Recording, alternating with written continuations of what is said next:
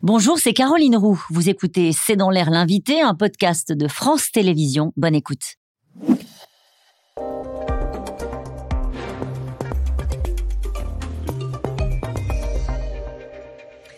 Bonsoir à toutes et à tous, bienvenue dans C'est dans l'air. Mon invité ce soir est Jean-François Rial. Bonsoir. Bonsoir. Merci d'avoir accepté mon invitation. Vous êtes président de Voyageurs du Monde et de l'Office du tourisme de Paris. C'était inimaginable au plus fort de la crise euh, du Covid, des hordes de touristes qui s'entassent au Mont-Saint-Michel, dans les euh, jardins du zoo de Beauval, des villes qui doivent prendre des mesures pour éviter le flux de visiteurs. Ça s'appelle le surtourisme. Est-ce que c'est devenu le pire ennemi du tourisme? Bah oui, parce que si vous voulez, le surtourisme, euh, quand vous êtes un client, euh, quand vous êtes celui qui voyage ou quand vous êtes un habitant, bah c'est plus du tourisme, c'est le pire ennemi du tourisme. Parce que qu'est-ce que c'est le voyage? C'est découvrir les autres, découvrir la culture des autres, apprendre des choses. Et quand on est dans un environnement comme ça, on n'apprend rien. Mm. C'est absolument épouvantable. Comment on en est, arrivé là? C'est l'effet du tourisme? C'est l'effet du Covid, pardon? Non, c'est pas l'effet du Covid. Ça existait avant. Le Covid a été une parenthèse. Et puis post-Covid, on repart comme en 40, comme on dit, ça n'a rien changé. Non, c'est, je dirais, le comportement moutonnier général de ceux qui voyagent, des professionnels qui proposent et des sites surfréquentés qui ne savent pas réguler leur flux euh, et qui doivent prendre des mesures beaucoup plus dures. Vous savez, je dis souvent euh, que 95% de la planète euh, n'est pas visitée et je pense que je suis en dessous de la vérité. Mmh. tout le monde va aux mêmes endroits alors qu'en réalité, il est très facile de voyager, y compris dans les endroits très fréquentés, seul. Et vous allez nous l'expliquer dans un instant. Je voudrais qu'on reste sur ce phénomène du surtourisme. Euh, quelle est la différence entre de l'affluence euh, des longs week-ends de mai, pendant les vacances d'été, sur des sites qui de toute façon sont très visités. Je pense à la Tour Eiffel, au Mont-Saint-Michel, on peut parler de Venise euh, ou de Florence, des grands rendez-vous des touristes de manière historique. Quelle est la différence entre l'affluence et le surtourisme? À quel moment on entre dans quelque chose qui devient hors norme? Alors moi je pense qu'on y est assez vite, très vite même y compris dans des zones de non forte influence, c'est dès que vous ne vivez pas une expérience authentique. Dès que vous êtes euh, en train de faire la queue avec de la foule, pas d'habitants, c'est très On a toujours fait la queue au Mont-Saint-Michel, on a toujours fait la queue devant la Tour Eiffel. Oui, Caroline, mais moi je pense qu'il ne faut pas y aller.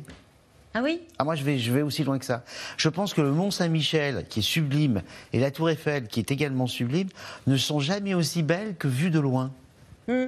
Moi, je pense que celui qui se plaint du surtourisme à la Tour Eiffel et au Mont-Saint-Michel, le premier responsable, c'est lui. Parce qu'il sait qu'il faut pas y aller. Je crois qu'il ne faut pas y aller. Je voudrais que vous écoutiez euh, le maire de Gordes. Il s'appelle Richard Kitafé.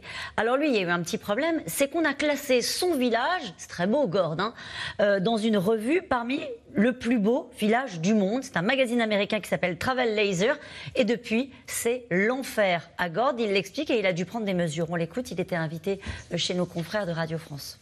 Aujourd'hui, les, mesures à prendre, elles sont d'ordre architectural et urbain. C'est pour ça que la mairie euh, est en train de finaliser un projet de 2,5 millions et demi d'euros d'investissement pour réorganiser les flux de circulation dans le village, végétaliser, créer des places et des placettes de convivialité, ce qui est extrêmement important. Parce que c'est ça l'inconvénient du surtourisme, c'est que par moment, ça enlève une certaine convivialité à des lieux qui ont pourtant une âme. Il est obligé d'adapter son village. Moi, j'y crois pas. Ah bon? J'y crois pas. C'est super hein, ce qu'il veut faire. Hein. C'est comme le Mont Saint-Michel qui a viré le parking en dessous de la baie. Ils ont eu bien raison, ils ont pris des mesures. Mais si vous voulez, moi je pense que on a un vrai problème d'éducation. Il y a des villages fantastiques dans le Luberon où il y a personne qui va largement Ils sont beaux Non. C'est pas vrai. Ils sont même plus beaux parce que justement, les aménagements qu'il va faire là, les petites placettes, les végétalisations, etc., ça va flinguer l'âme du village aussi. C'est-à-dire que malheureusement, euh, je le plains ce maire et je, je, compatis complètement avec lui parce que son village est magnifique, mais malheureusement, il va avoir énormément de mal à contrer ça.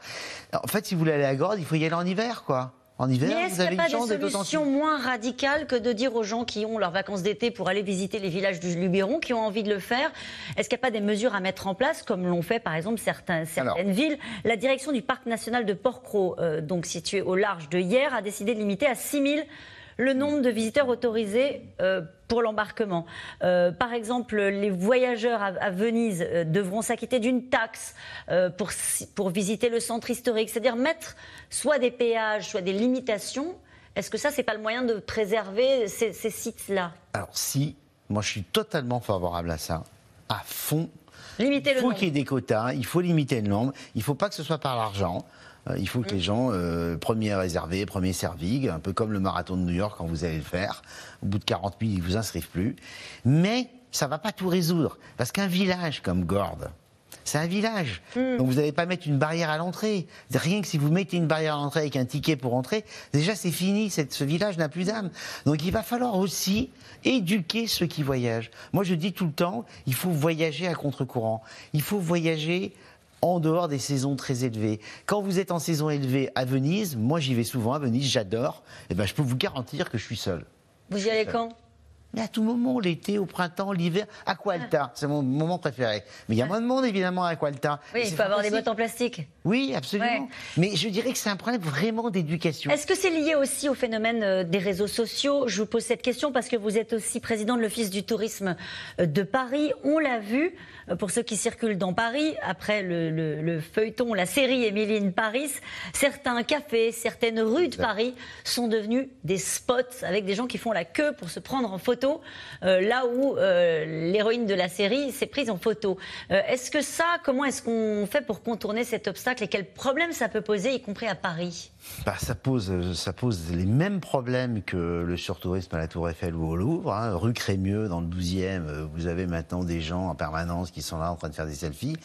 Bah, la seule solution, c'est d'éviter de faire des selfies dans des endroits comme ça. Moi, les endroits de secrets que je connais, euh, dans le monde, et je sais si j'en connais, mm. ben, la première chose que je fais, c'est que je ne les poste pas sur Instagram, ou à minima, je les, les géolocalise pas. Et encore une fois, moi je pense qu'il faut attaquer par les flux il faut que les gens comprennent que c'est pas leur intérêt. Parce que finalement, ça n'a plus d'authenticité d'être dans une rue comme ça avec plein oui, de gens. Oui, mais il y a quand même des euh, merveilles qu'on a envie de voir. Il y a quand même, on a quand même envie d'aller au Taj Mahal, on a quand même envie eh ben d'aller au musée des Offices. Exact. Et eh ben au Taj Mahal, vous y allez en le visitant par l'arrière. Et là, vous serez seul. Il y a plein de moyens. On a inventé nous plein de façons de visiter ces sites mm. pour que ce soit le moins possible. La Tour Eiffel, par exemple. Moi, ce que je propose à la, à la, tour, à la société de la Tour Eiffel, on me dit que c'est possible, ben, c'est qu'on loue 24 sur 24, 24 heures sur 24. Mm. Comme ça, on va étaler un peu les flux, quitte à faire payer très cher les riches touristes qui veulent la visiter à minuit et payer hmm. plus les personnels. Et ils vous disent non pour l'instant? Ils, nous, ils me disent non, oui. Est-ce que le sujet aussi du surtourisme est aussi environnemental? Bien sûr, évidemment. Il est environnemental parce que ça génère des dégâts considérables. Il suffit de voir les dernières photos qu'on a vues sur le camp de base de l'Everest, là, c'est complètement délirant. Mm. Il est catastrophique sur le plan de l'expérience client. Il est catastrophique pour ceux qui vivent dans le lieu. Et il est catastrophique en termes d'authenticité. C'est-à-dire que qu'est-ce que ces gens vont faire tous en même temps aux mêmes endroits alors que la planète est merveilleuse. Parce qu'on est, quand on est chinois, japonais, on a envie de venir visiter Gordes, on a envie de visiter euh, la Tour Eiffel pour y revenir. Pour, plutôt d'aller visiter Notre-Dame, aller visiter la basilique Saint-Denis. C'est fantastique, il y a personne. Mm. Plutôt que le village de Gordes, il y a 50 villages magnifiques dans le Luberon à visiter où il n'y a personne. Mm. Même le Puy-Marie dans le Cantal, le 15 août, dans le Cantal, chez moi, c'est insupportable. Mm. Il n'y a personne toute l'année au Puy-Marie. Qu'est-ce qu'ils vont faire tous le 15 août au Puy-Marie? Ils ne peuvent pas y aller le 12 août, le 9 août, le 4 juillet? Début juillet, dans le monde entier, vous n'avez personne. Personne. Voyagez en juin, en juillet. Quand on a des enfants, juin, c'est pas facile. Hein. Oui, et ben alors début juillet, vous pouvez avec les enfants. On me dit toujours ça, on peut rien faire avec les enfants. C'est pas vrai, on peut. Quand on veut, on peut éviter le surtourisme. Il y a des gens qui vous regardent peut-être et qui se disent oui, de toute façon, les spécialistes du tourisme, quand il n'y a personne, ils se plaignent et quand il y a du monde, ils se plaignent. Ça c'est vrai, ils ont raison. Ils ont raison. Mais les spécialistes du tourisme et les professionnels du tourisme sont co-responsables de cette situation. Les voyagistes mondiaux, quand je les vois programmer tel ce qu'ils proposent à Paris, franchement, ils m'énervent.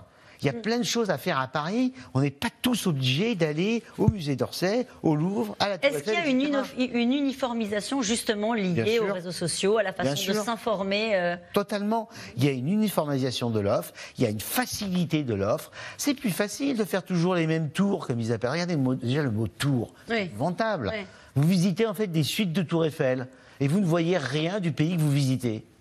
Est-ce que le pli est pris ou est-ce que vous pensez qu'on est à la veille d'une forme de réveil à la fois des touristes et à la fois des opérateurs Ou est-ce que ce qui nous attend, euh, c'est plutôt le, sur, le surtourisme avec des endroits qui vont être abîmés par le tourisme? Alors c'est les deux.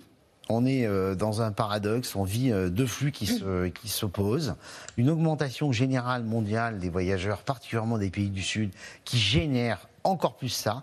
Par exemple, le tourisme chinois, moi j'ai rien contre les touristes chinois. Hein. Il y a même des touristes chinois qui voyagent en individuel de façon très raffinée à Paris. Mais globalement, dans les pays d'Asie, ils augmentent ce phénomène.